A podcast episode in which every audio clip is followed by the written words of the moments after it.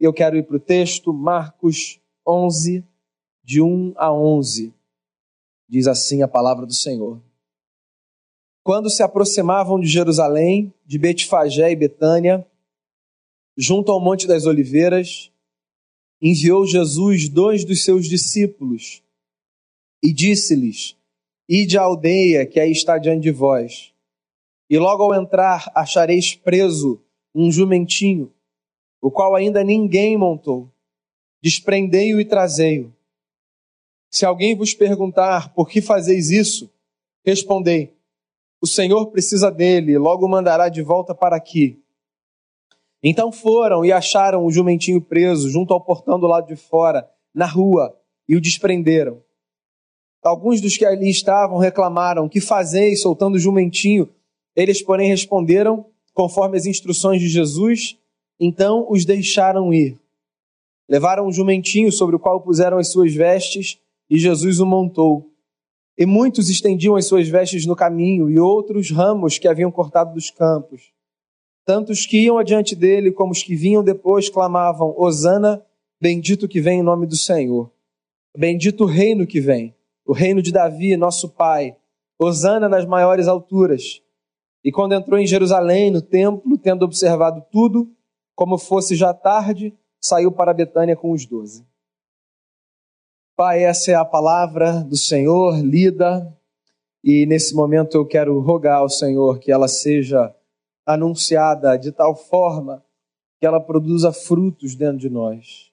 Que o teu Espírito Santo opere no nosso coração e que a tua palavra nos faça perceber de forma ainda mais clara a beleza do teu reino e a beleza do nosso rei que é Jesus.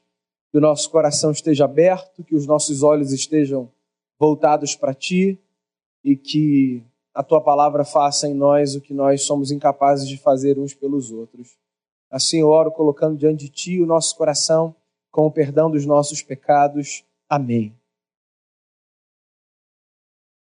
Faltava uma semana para a crucificação de Jesus. E a gente sabe disso porque a gente está dois mil anos distante dessa história. Mas quem caminhava com Jesus, imagino eu, não conseguia imaginar que dentro de uma semana, aquele amigo que estava com eles todos os dias, nos últimos três anos, não estaria mais no meio daquela gente. Um domingo antes do glorioso domingo da Páscoa, a gente tem o domingo de Ramos, a celebração da entrada de Jesus, um homem da periferia, na grande cidade de Jerusalém. Entrada triunfal de Jesus. Assim nós chamamos esse episódio. Eu não sei se você sabe, isso não passa de uma grande ironia. Porque, na verdade, de triunfal, essa história não tem absolutamente nada. Os judeus viviam na expectativa da chegada de um rei, um Messias, que libertasse o seu povo dos muitos sistemas de opressão que vinham se impondo sobre Israel desde o início da sua história. Tempo após tempo, um povo maior e mais forte oprimia aquela terra, tomava aquela terra, matava aquela gente, marcava aquela história. Agora era a vez dos romanos. E os hebreus aguardavam com expectativa a chegada de alguém no meio do povo que fizesse esse papel de libertador daquela gente. A expectativa pela vinda do Messias, por isso, era uma expectativa nacional. Todo mundo guardava no coração o desejo de que chegasse esse homem que se pusesse na frente daquela gente para livrar as famílias dos judeus das mãos dos seus opressores. Acontece que os judeus tinham uma expectativa meio que desenhada acerca do libertador, do Messias. O Messias não era um homem qualquer, sem linhagem, de qualquer lugar. O Messias era uma figura específica, que aparentava na sua beleza, na sua imponência, na sua fala e, sobretudo, na sua força, tanto intelectual quanto física, a capacidade de liderar aquele povo para fora daquele sistema de opressão. O Messias era, antes de qualquer coisa, um general de guerra, um homem estrategista que estivesse disposto a se colocar à frente do seu povo e conduzir aquela gente com arma nas mãos para lutar contra o exército do opressor. Pensa você se Jesus reunia alguma dessas características.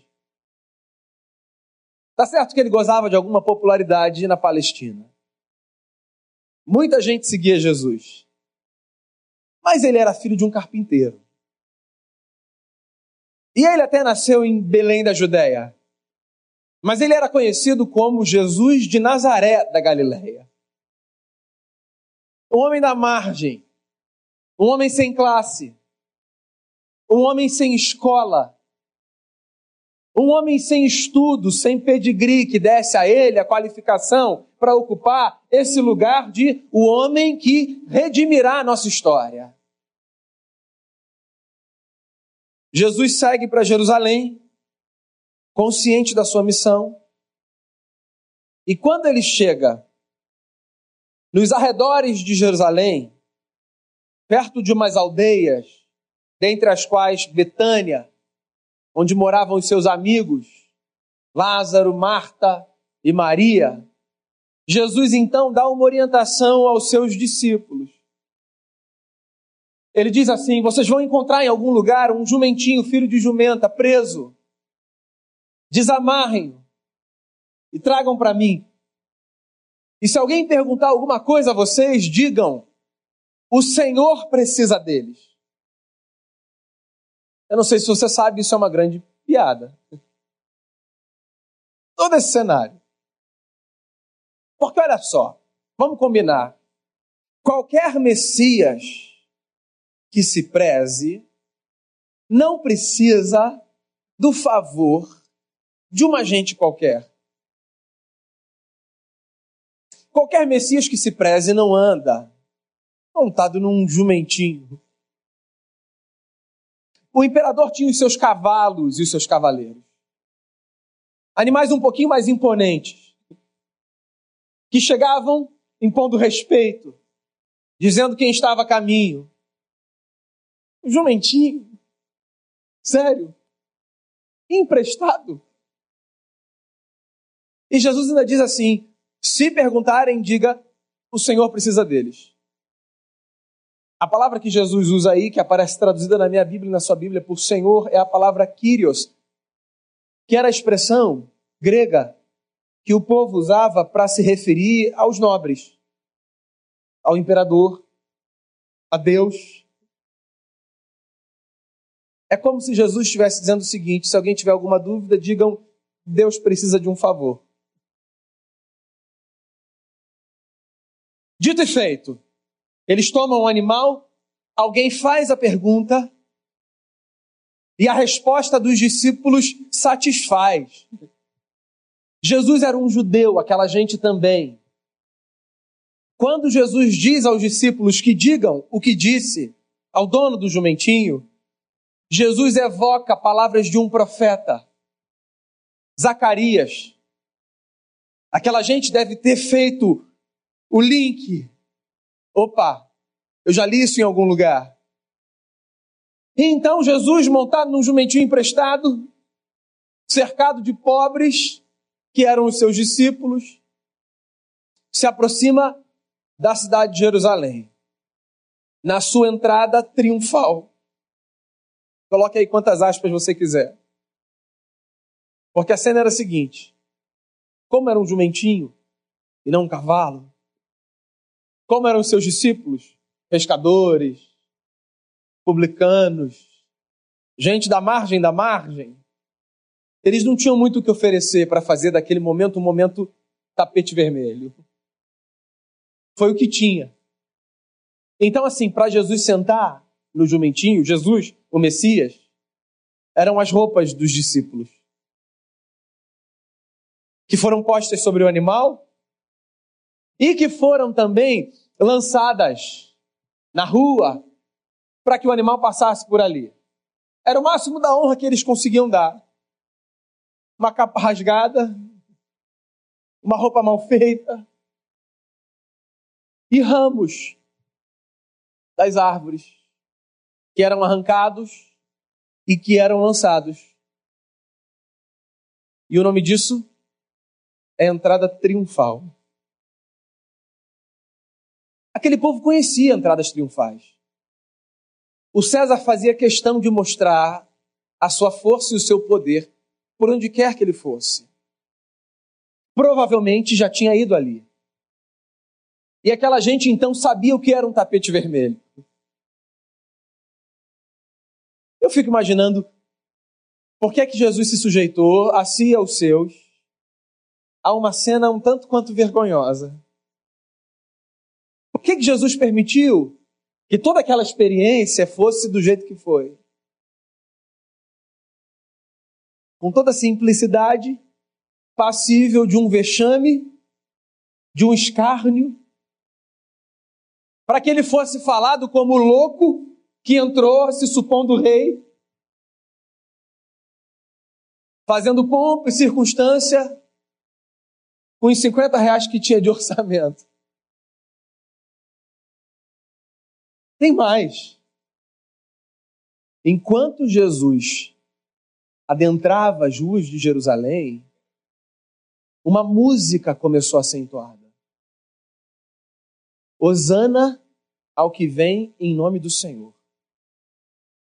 Bendito seja o filho de Davi. Opa, então peraí. Esse negócio pode parecer maluquice, mas alguém está comprando essa ideia. Osana é o que vem em nome do Senhor. Osana. Às vezes a gente canta isso aqui. É uma expressão de louvor. Louvores. Seja exaltado. É o reconhecimento da virtude que há naquele que se vê. Bendito seja o filho de Davi. Filho de Davi era um título messiânico os judeus aguardavam, por promessa divina, um descendente de Davi que viria para ocupar esse lugar de governo real, belo e pleno. Era para Jesus que eles diziam aquilo. Não era só gente fazendo encenação, tirando roupa e jogando folha de palmeira na rua. Era um povo que olhava para Jesus e via nele a possibilidade de redenção daquela gente. Queria fazer uma pergunta a você. Qual expectativa você tem em relação a Jesus como rei da sua história? Quando você sai da sua casa e vem para cá, para um culto como esse, celebrar a Cristo, que é o que fazemos, o que, que move seu coração? A que tipo de governo você foi apresentado? Vamos lá. Há muitas religiões por aí. Há muitas apresentações do divino. Há muitos textos, há muitas impressões, há muitos dogmas, há muitos outros prédios que se reúnem com configurações diferentes, também nessa tentativa de fazer com que as pessoas tenham o seu interior preenchido. Você escolheu Jesus. Por quê? Bem, se você for uma pessoa muito espiritual, você vai falar assim: não, eu não escolhi ele que me escolheu. Ok. Vamos para a próxima resposta. Por quê? O que, que te fascina em Jesus? O que, que te disseram sobre ele? Disseram para você que ele é rei, não disseram? Disseram a você que ele governa, não disseram? Mas disseram a você também que o reino dele não é desse mundo. O que por si só é uma frase meio estranha, né? Deixa eu tentar explicar essa frase a você. O reino dele não é deste mundo é uma forma da gente dizer o governo de Jesus não se configura a partir dos modelos de governo que a gente conhece. Todo governo que se preze tem os seus projetos, as suas agendas, as suas pautas. O de Cristo também. E o fato dele ter entrado em Jerusalém da forma como entrou, tendo sido aclamado por uma gente da forma como foi, e tendo dramatizado essa entrada triunfal da maneira como fez, deixa muito claro para a gente que o governo do nosso Cristo nada tem a ver com o estabelecimento de um império físico e poderoso nessa terra. Jesus não tem projetos políticos que visam transformar o seu povo no povo que domina a terra. Jesus não tem projetos de governo que visam fazer dos seus o clube dos bem-aventurados e abençoados, ao passo que os demais, os demais, bem, que cada um clame ao seu Deus. O governo do Cristo é o governo da paz, da justiça, da transformação e do amor. O governo do Cristo é o governo que se propõe para que pessoas saiam da realidade infernal e experimentem uma realidade celeste. O governo do Cristo é um governo que se propõe a limpar a gente por dentro, com a revolução que o amor de Deus é capaz de fazer na nossa história. O governo do Cristo é um governo capaz de fazer com que, a partir da gente, fluam coisas que são percebidas pelos outros como coisas divinas. O governo do Cristo restaura uma ética que possibilite a todos vivermos com respeito, com dignidade e com graça.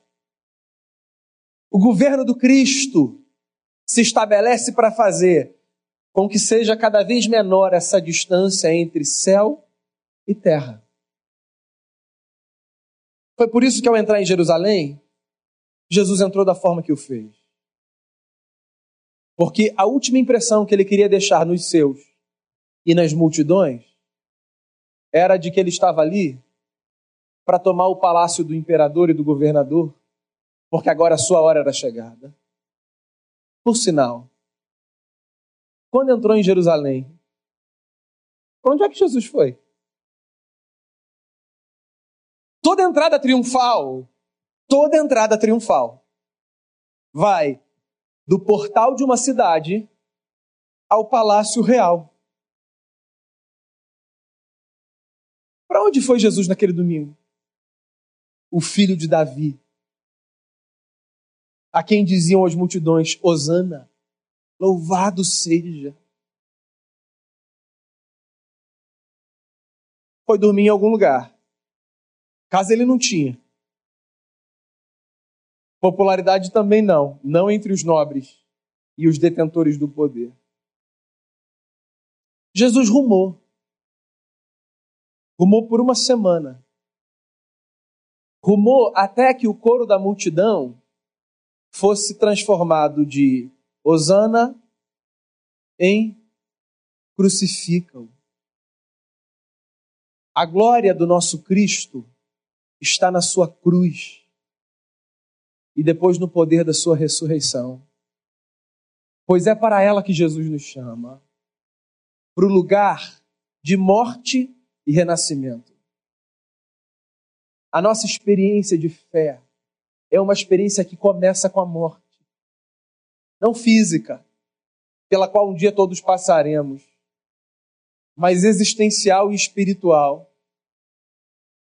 O reconhecimento de que existe um ponto onde a nossa vida precisa tomar outro rumo. Porque a semelhança do nosso Senhor, que tinha de forma muito clara e consciente o lugar da sua missão e o trono da sua glória, a cruz do Calvário, a nossa jornada, ela é marcada por esse encontro de renascimento diante da cruz, que a muitos pode ser um instrumento de terror, mas que a mim e a você é o símbolo de esperança. Dietrich Bonhoeffer, um dos grandes teólogos do século passado, num livro fascinante chamado Discipulado, leia, disse: sempre que Jesus chama alguém para seguir, Jesus chama alguém para morrer. Porque a nossa experiência de fé é uma experiência que começa com a morte do homem e da mulher que um dia fomos, pela fé no Cristo que tomou o mesmo caminho, a fim de que nós ressurjamos da história como pessoas novas que vivem uma nova vida. E a beleza da nossa jornada está aí. Eu vou repetir uma frase que já está virando lugar comum aqui no meu microfone. Eu espero que você cresça e prospere. Eu espero que você ganhe mais e tenha condição de abençoar mais. Mas não venha atrás de Cristo se a impressão que você tem é de que o seu projeto de poder é um projeto de fazer de nós as pessoas mais ricas e poderosas dessa terra. Foi para outra coisa que Jesus nos chamou e a natureza das bênçãos que Cristo tem para nós são tão mais excelentes que fazem com que essas coisas que naturalmente nós valorizamos, importantes que sejam, tendo elas o lugar que têm na nossa vida, pareçam até pequenas e insignificantes. Porque há coisas que o dinheiro jamais proporcionará a você e que as suas conquistas pessoais e materiais e profissionais jamais trarão para a sua existência. E estão diante de você, aos pés da cruz, quando, discernindo o coro da multidão que cantava sem saber o que dizia, você consegue cantar no coração: Hosana, bendito é o que vem em nome do Senhor. É nesse Nazareno que eu porei a minha esperança. Porque a despeito da sua falta de grana, a despeito da sua falta de pedigree, a despeito de ser de Nazaré e de falar da periferia do mundo, existe um poder revolucionário na maneira como esse homem, a encarnação do eterno, vive. E é seguindo as pegadas dele eu vou viver.